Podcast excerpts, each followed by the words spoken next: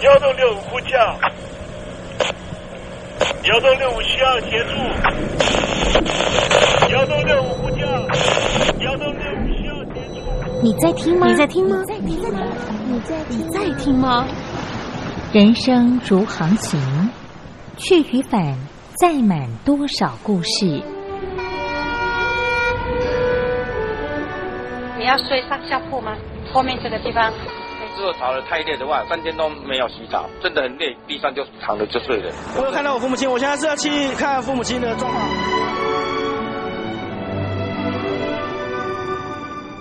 聆听故事湾，让每个故事找到属于自己的码头。我到了那儿以后，我们就往妈妈家去。我一到那边，就感觉我妈妈已经她能够活活下来都不容易，我知道。她没她没跟我讲，我也不敢问，好好苦。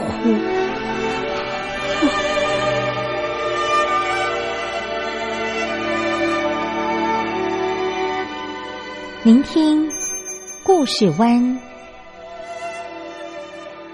聆听故事湾。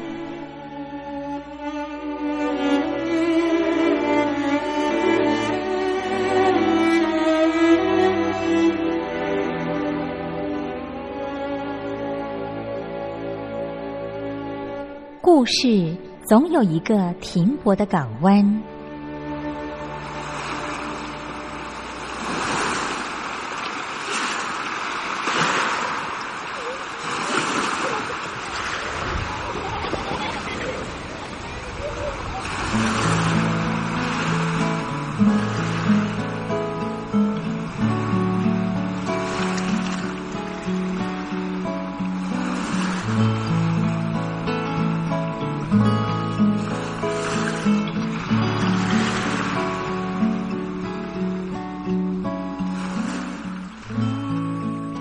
三四五六七七六五四三二一，大陆听众朋友您好，我是您的好朋友东山林，在台北问候您。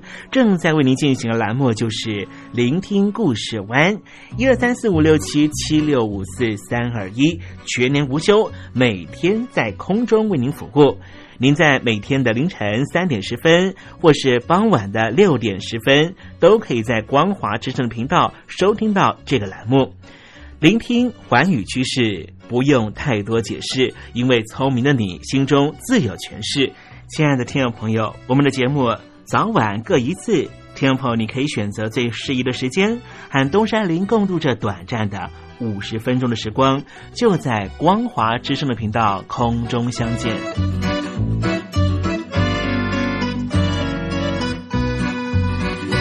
那么，听众朋友，收听、聆听故事湾东山林的节目，到底能够听到什么样的内容呢？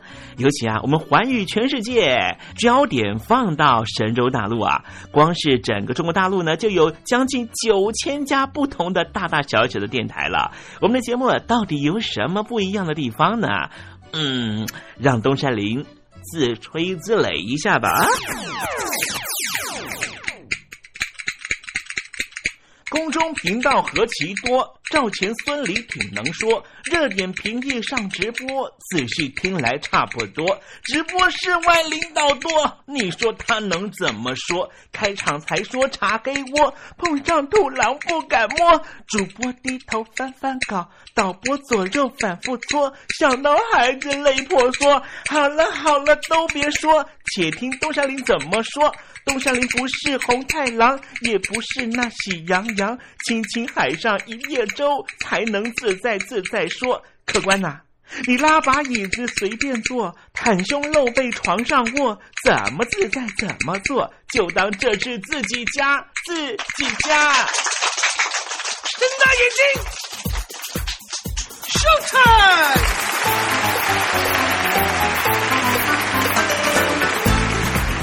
众朋友您好，我是你的好朋友东山林，在台北问候您。正在为您进行的栏目就是《聆听故事湾》啦。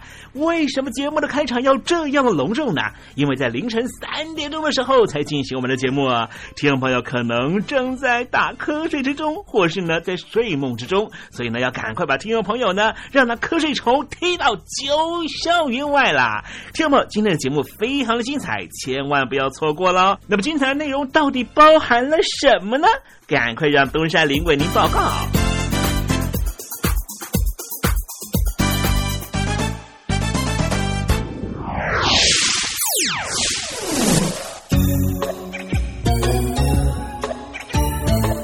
星期二，星期二，猴子肚子饿。最近东亚的局势呢，显得有一点点紧张了哈啊！我看到一个数据呢，也同时跟听众朋友报告啊。根据呢全世界呢最权威的这个啊军武杂志的一个统计啊，是说呢台湾拥有的防空飞弹，竟然是全世界密度呢跟数量最高的哈，将近有一万枚飞弹来这个面对呢来自于中国大陆的这个飞弹袭击了哈。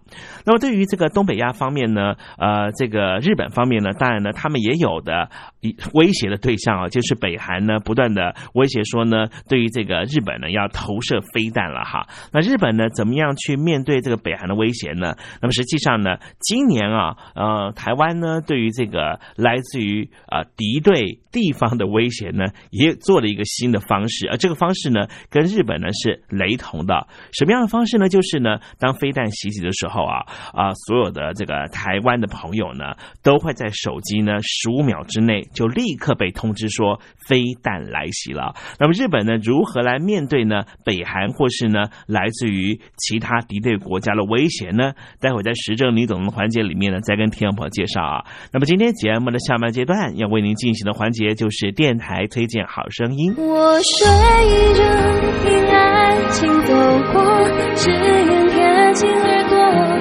自己不说，却还听说。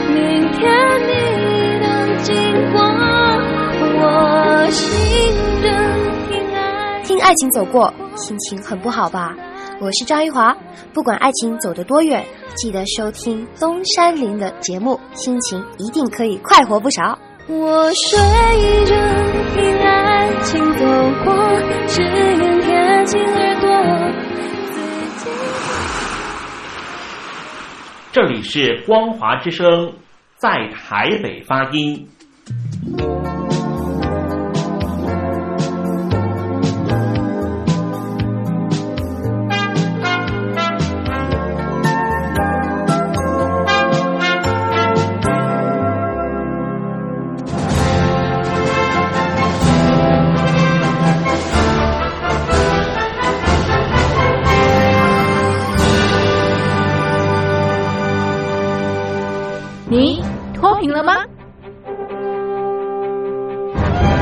年轻时候的习近平就深知贫困之苦。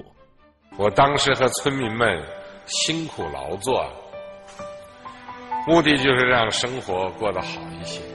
因此，扶贫一直是习近平的重要工作。二零一五年，习近平在中央扶贫开发工作会议上做了二零二零大陆全面脱贫的承诺。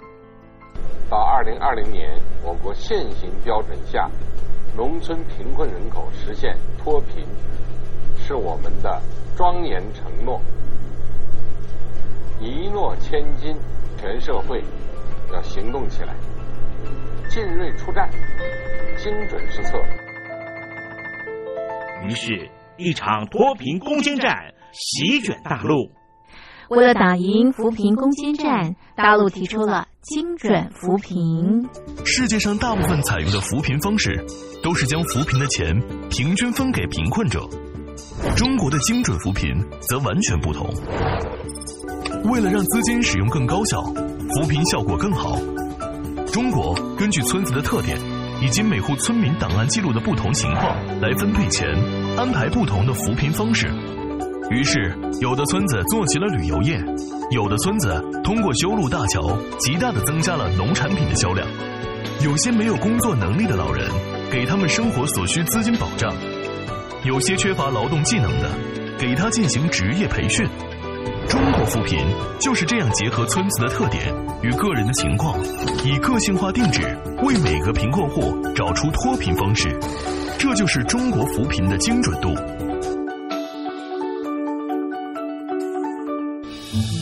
位在山东偏远内陆地区的曹县，二零一七年以七十四个淘宝村名列全中国十大淘宝村群聚第三位，因而摆脱贫困的命运。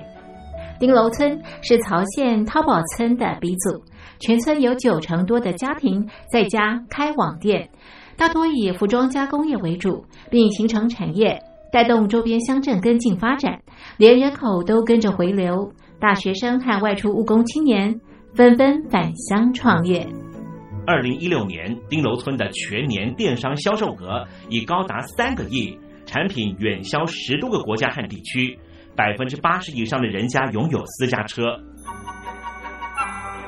从二零一六年到二零一九年，大陆累计发放三千八百多亿人民币，并动员大量人力，全力扶贫。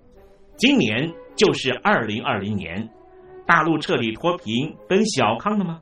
大陆国运总理李克强在今年人大会议闭幕后的中外记者会上，他是这么说的：“中国是一个人口众多的发展中国家，我们人均年收入的平均水平是三万元人民币，但是有六亿人。”每个月的收入也就是一千元，一千元，在一个中等城市可能租房都困难。现在又碰到疫情，其中有一位农民工说他五十多岁了，在外打工三十多年，每年如此，但今年就没有找到工作，全家都陷入困境。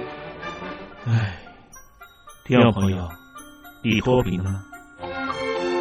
欢迎听众朋友来信分享你的脱贫经验，或者大陆政府脱贫做法与建议。我们准备高端短波收音机要送给您哦。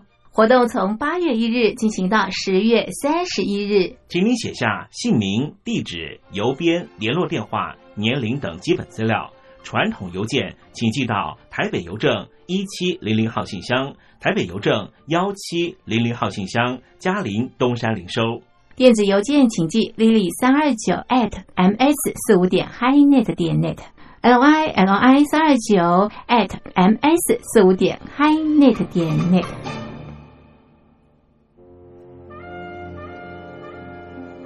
你脱贫了吗？大陆全面脱贫了吗？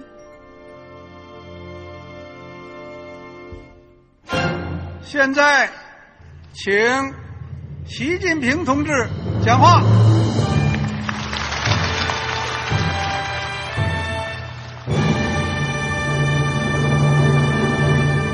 中国梦必须紧紧依靠人民来实现。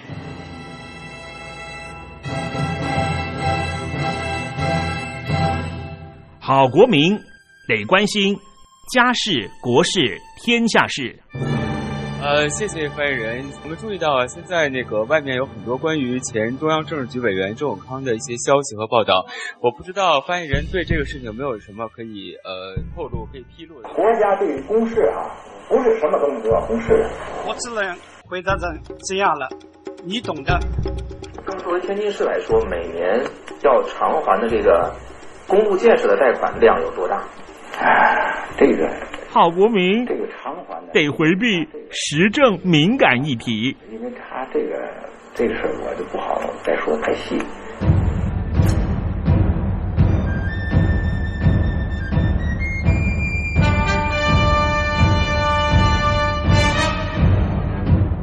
我们要坚持人民当家作主，坚持人民主体地位。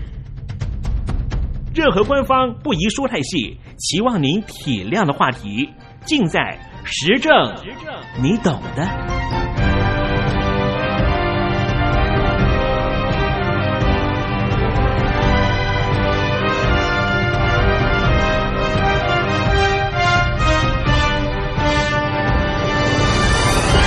我只能回答这样了，你懂的。那些官方无法为您说太细的事情，就让东山林为您详细的说明白。天婆早上好，晚上好，正在为您进行的栏目就是聆听故事湾。此刻为您进行的环节就是时政，你懂的，一同关心焦点话题。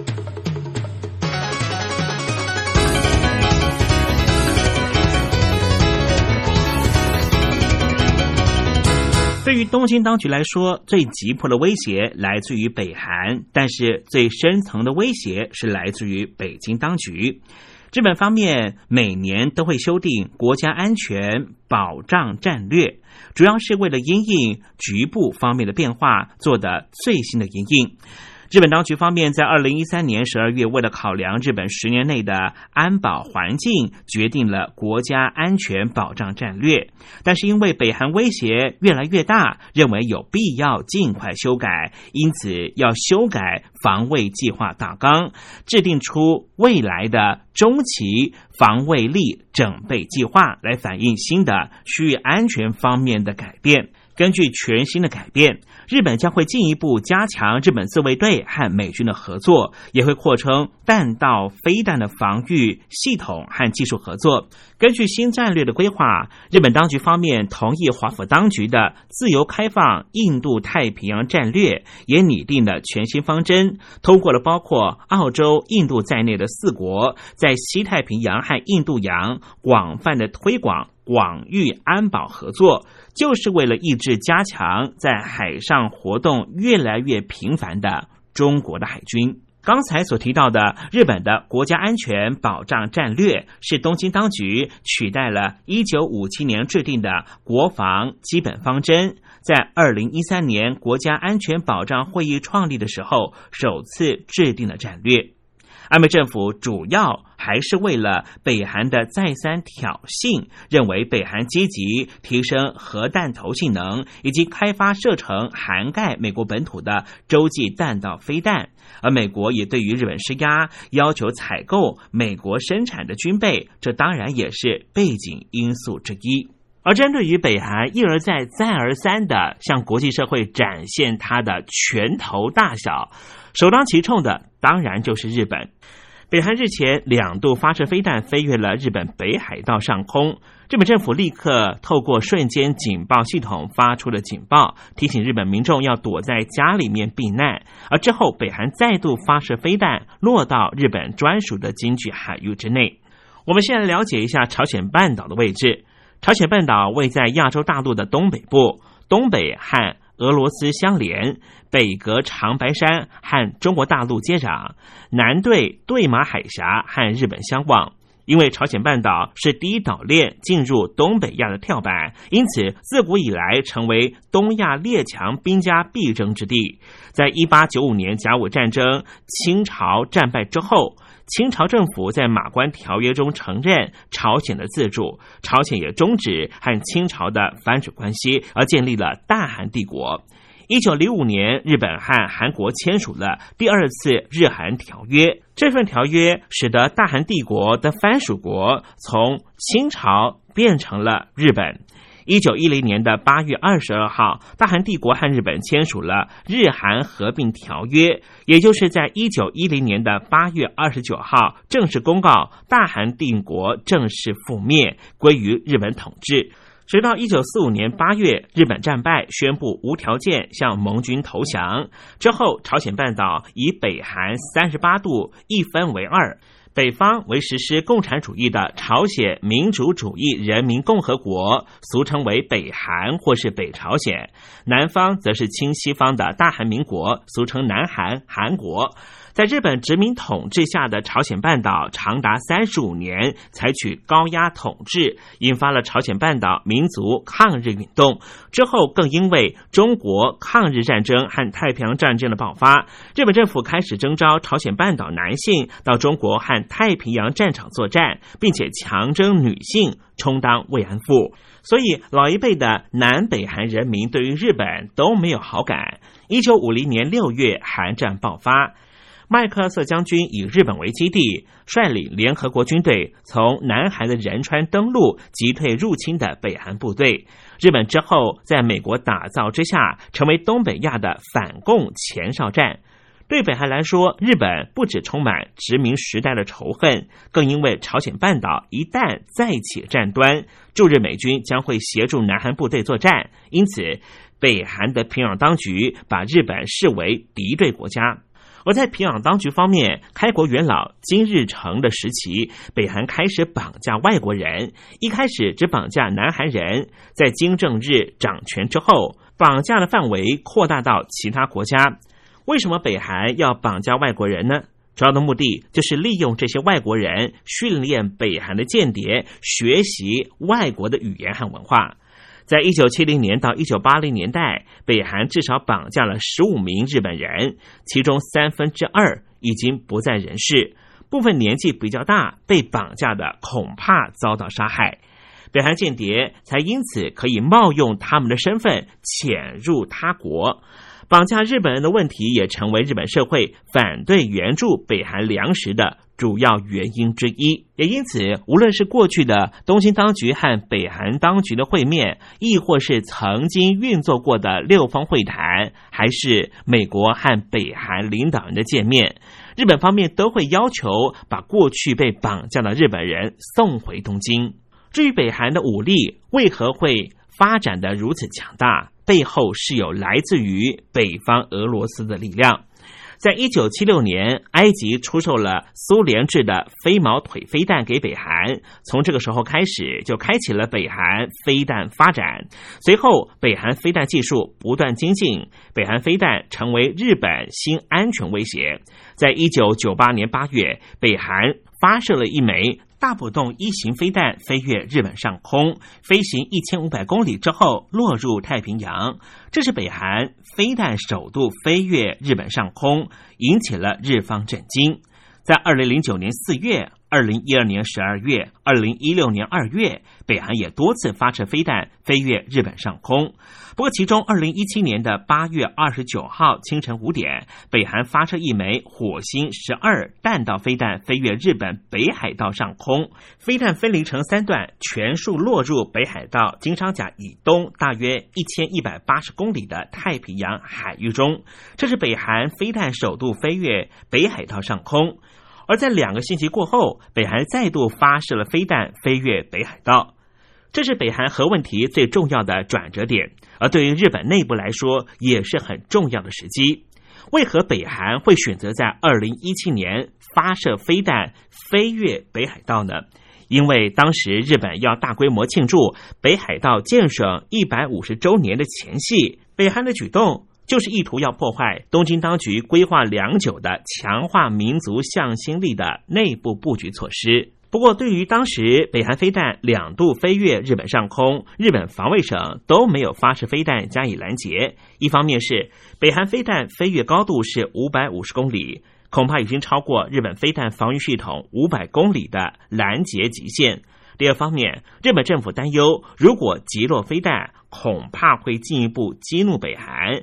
并且，日本政府研判飞弹飞行途中并未对日本领土造成威胁，因此决定不予击落。北韩发展核武和发射飞弹，实质上造成了日本安全上的威胁。但是，因为日本战后制定的宪法限制了发动战争和先发制人的权利，因此日本现阶段只能够透过外交和强化防御措施应应威胁。在外交手段上，日本持续和南韩和美国合作，透过联合国对北韩实施经济制裁。日本片面也加码制裁，包含了冻结和北韩有贸易往来的中国大陆企业资产。联合国也通过了新的制裁方案，内容包括了禁止出口矿产、劳工，削减北韩外汇收益。这些措施确实展现出了效果，现在逼使朝鲜当局愿意和西方国家进行对谈。不过，川普和北韩领导人金正恩的川金会谈在二零一八年的春夏交际的时候展开，这场会议并没有办法保证平壤不会遭受到美国的攻击。为什么呢？因为在川金会计划进行之前，美国、英国和法国三国就联合空袭了叙利亚。国际问题专家就认为，北韩密切关注，因为美国会如何处理叙利亚问题，也可能作为川普解决北韩问题的参照。南韩国立外交院教授金显旭就说：“空袭当然和北韩没有直接关系。”但是他展示了川普威胁以军事行动对付曾经标示为邪恶轴心国家，并不是虚张声势。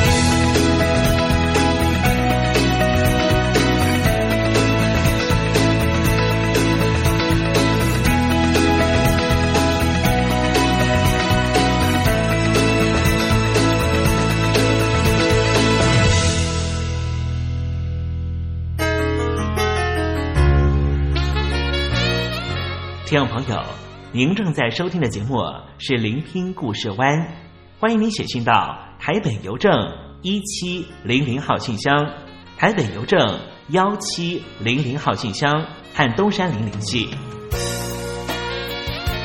东山林就是东边的山里有只麒麟的东山林，东山林等候您的来信哦。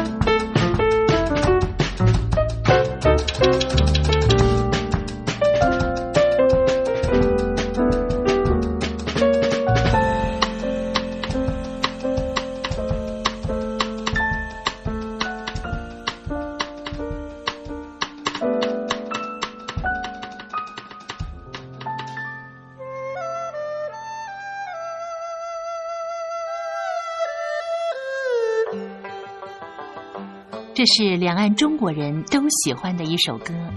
小城故事多，充满喜和乐。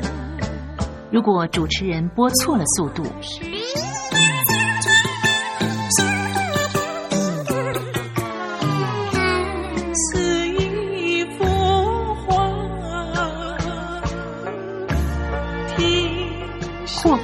或慢的走调歌曲，都不是听众喜欢的。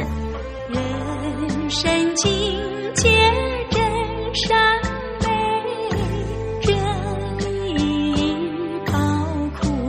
两岸和谐关系也得循序渐进，快慢相宜。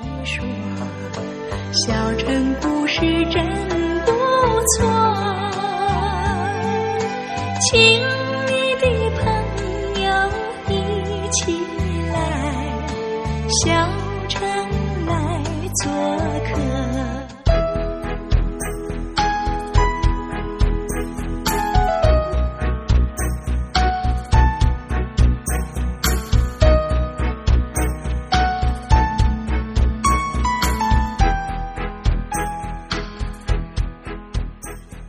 生活中少不了知性的真，生活中少不了理性的善。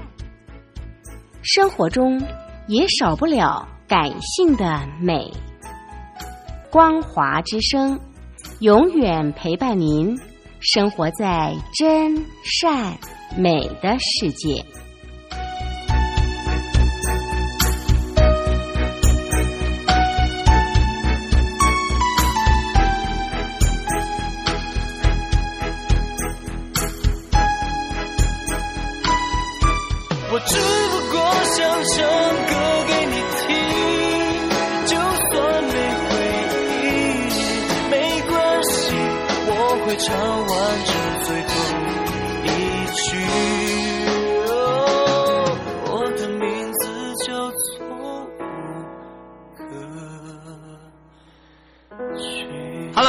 的听众朋友，你好，没错，我就是吴克群。不管你现在在做什么，不管你现在在哪里，吴克群和光华之声在台北问候您。我只不过想唱歌给你听，用尽我全力，一首歌。这里是光华之声。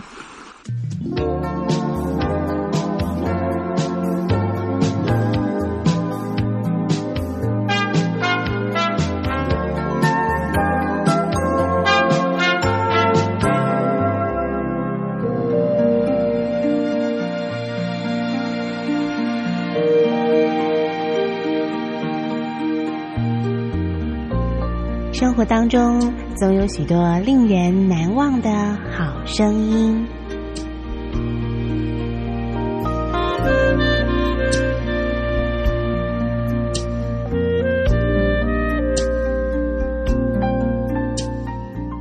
电台真心推荐，只想给你最好听的好声音。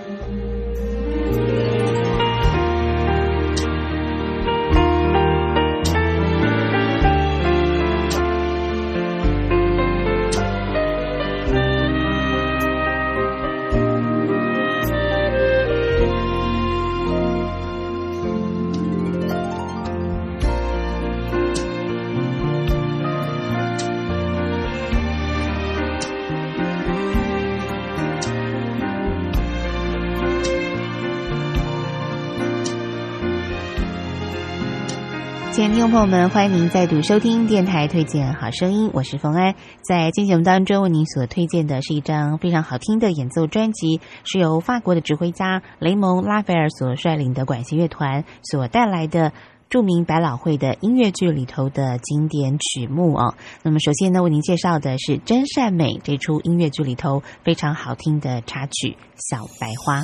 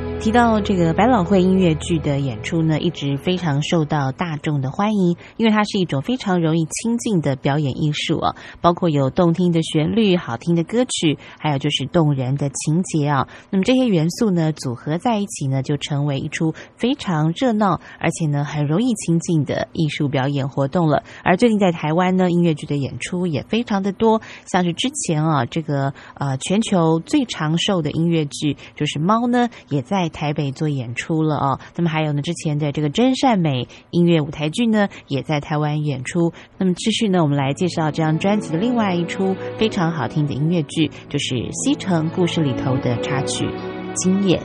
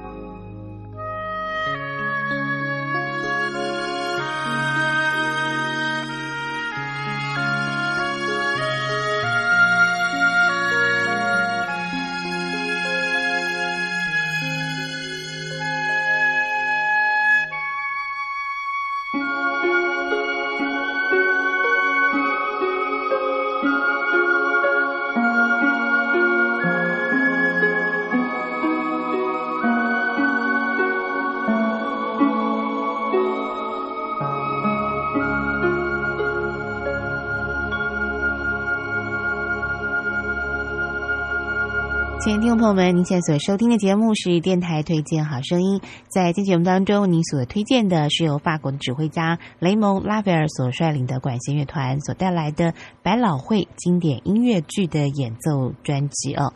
那么刚才欣赏的是《西城故事》里头的音乐。那么今天节目最后呢，再为您送上一首经典的音乐剧插曲歌剧《魅影》。那我们下次同一时间空中再会了，拜拜。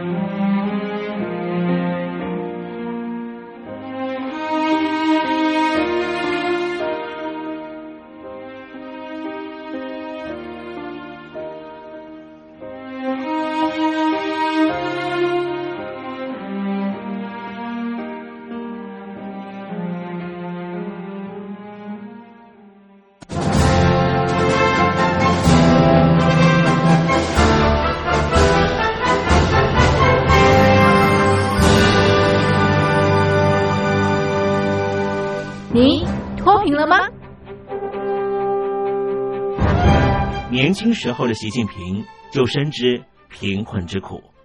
我当时和村民们辛苦劳作，目的就是让生活过得好一些。因此，扶贫一直是习近平的重要工作。二零一五年，习近平在中央扶贫开发工作会议上做了二零二零大陆全面脱贫的承诺。到二零二零年，我国现行标准下，农村贫困人口实现脱贫，是我们的庄严承诺。一诺千金，全社会要行动起来，进锐出战，精准施策。于是，一场脱贫攻坚战席卷大陆。为了打赢扶贫攻坚战，大陆提出了精准扶贫。世界上大部分采用的扶贫方式，都是将扶贫的钱平均分给贫困者。中国的精准扶贫则完全不同。为了让资金使用更高效，扶贫效果更好，中国根据村子的特点以及每户村民档案记录的不同情况来分配钱，安排不同的扶贫方式。于是，有的村子做起了旅游业，有的村子通过修路大桥，极大的增加了农产品的销量。有些没有工作能力的老人，给他们生活所需资金保障；有些缺乏劳动技能的，给他进行职业培训。中国扶贫就是这样结合村子的特点与个人的情况，以个性化定制为每个贫困户找出脱贫方式。这就是中国扶贫的精准度。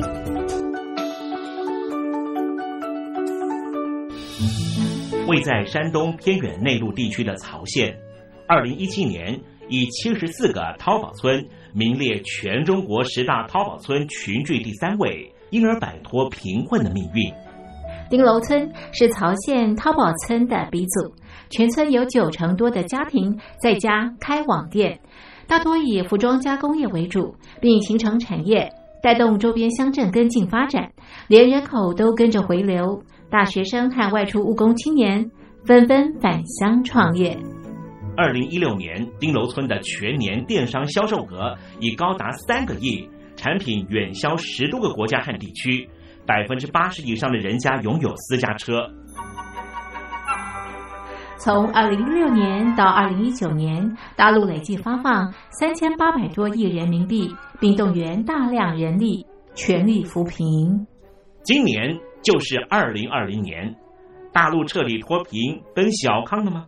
大陆国务院总理李克强在今年人大会议闭幕后的中外记者会上，他是这么说的：“中国是一个人口众多的发展中国家，我们人均年收入的平均水平是三万元人民币，但是有六亿人。”每个月的收入也就是一千元，一千元，在一个中等城市，可能租房都困难。现在又碰到疫情，其中有一位农民工说他五十多岁了，在外打工三十多年，每年如此，但今年就没有找到工作，全家都陷入困境。唉，听众朋友。你脱贫了吗？欢迎听众朋友来信分享你的脱贫经验，或者大陆政府脱贫做法与建议。我们准备高端短波收音机要送给您哦。活动从八月一日进行到十月三十一日，请您写下姓名、地址、邮编、联络电话、年龄等基本资料。传统邮件请寄到台北邮政一七零零号信箱。台北邮政幺七零零号信箱，嘉陵东山零收。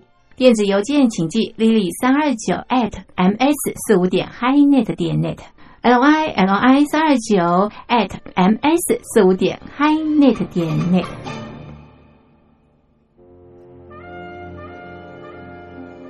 你脱贫了吗？大陆全面脱贫了吗？